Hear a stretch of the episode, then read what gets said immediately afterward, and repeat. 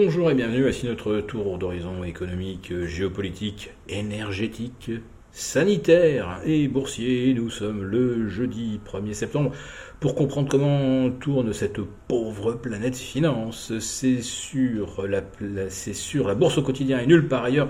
L'épisode du jour s'intitulera, eh ben, il y a des jeudis comme ça où toute l'actualité est consternante. Euh, on va commencer par, ordre chronologique avec euh, la Chine. La Chine qui reconfine et euh, pas une petite bourgade insignifiante parce qu'on a détecté trois cas de Covid. Non, on a détecté trois cas de Covid, mais à Chengdu, et là c'est 23 millions d'habitants qui se retrouvent prisonniers, enfermés chez eux. Les usines sont fermées. C'est la deuxième fois que Chengdu est confiné entièrement cette année. Cette euh, ancienne capitale euh, de production de pièces automobiles est devenue également un des épicentres de la fabrication euh, de composants électroniques sans Chengdu. Eh ben, ça va pas rigoler pour le secteur automobile en Europe. Nos Renault, Stellantis et autres constructeurs allemands vont de nouveau se faire des frayeurs. Mais les constructeurs allemands plus que les Français naturellement parce qu'eux ils ont un problème, c'est le gaz. Le gaz russe qui n'arrive plus suite à une maintenance, une nouvelle maintenance de Nord Stream 1 et dont on ne sait pas si euh, elle se soldera par une remise en service. Alors, euh, en revanche, on va recevoir du gaz d'Azerbaïdjan. Euh, le problème, c'est que ce pays-là en produit assez peu. Du pétrole, oui, certes, euh, Bakou est une des plaques tournantes pétrolières.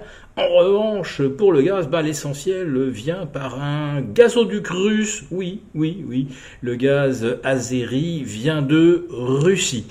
Et puis là où vous allez vous demander si c'est pas un véritable gag, euh, les quantités que euh, l'Azerbaïdjan s'apprête à livrer, en fait, ces quantités ne seront disponibles qu'une fois euh, modernisé, augmenté l'outil de production, c'est-à-dire dans 10 ans.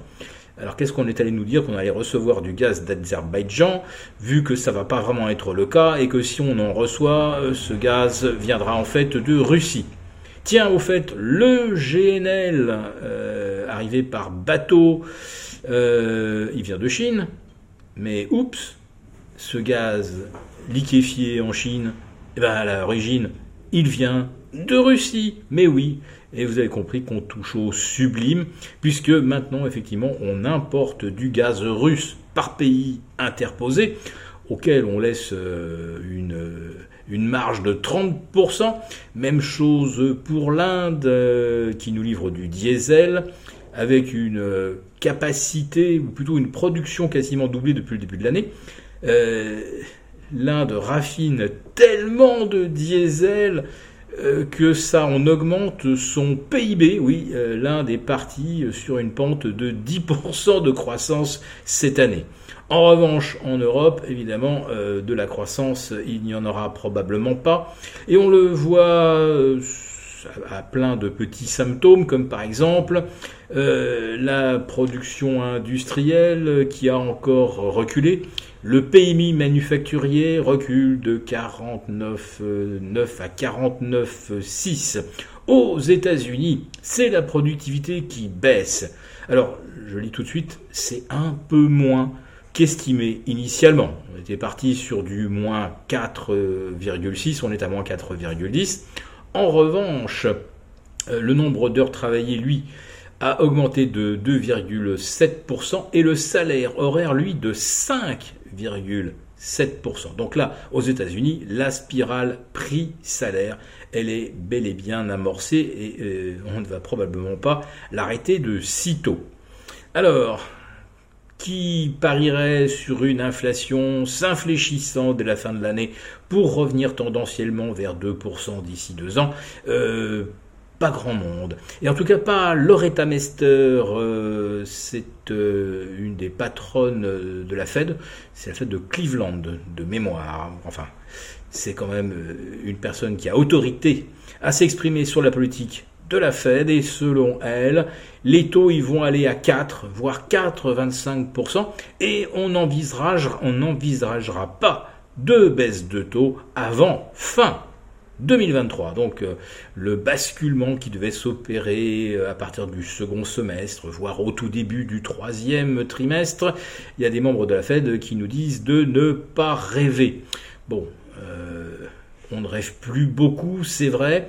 et j'ajouterais que cette prévision de taux à 4 voire 4,25, bah ça redonne un coup de booster au dollar qui repasse au-dessus de la parité face à l'euro à 1,09980 euh, contre 1,004 euh, la veille. Alors quand le dollar euh, flambe, ben, ça pèse toujours sur les métaux précieux et ça se vérifie une nouvelle fois aujourd'hui avec euh, une once d'or à tout juste 1700 dollars, euh, une once d'argent à 18. Mais comme vous le savez, de l'argent, vous avez le cours officiel et vous avez le cours dans la vraie vie. Et dans la vraie vie, vous le savez, il faut payer 30% de plus que le cours officiel pour obtenir du physique. Voilà, c'est une nouvelle fiction euh, que nous dénonçons régulièrement. Et nous espérons que cela vous est utile. En tout cas, si cette vidéo vous a plu, n'hésitez pas à nous mettre un pouce, thumb up ou un like. On vous retrouve demain pour le live avec les affranchis.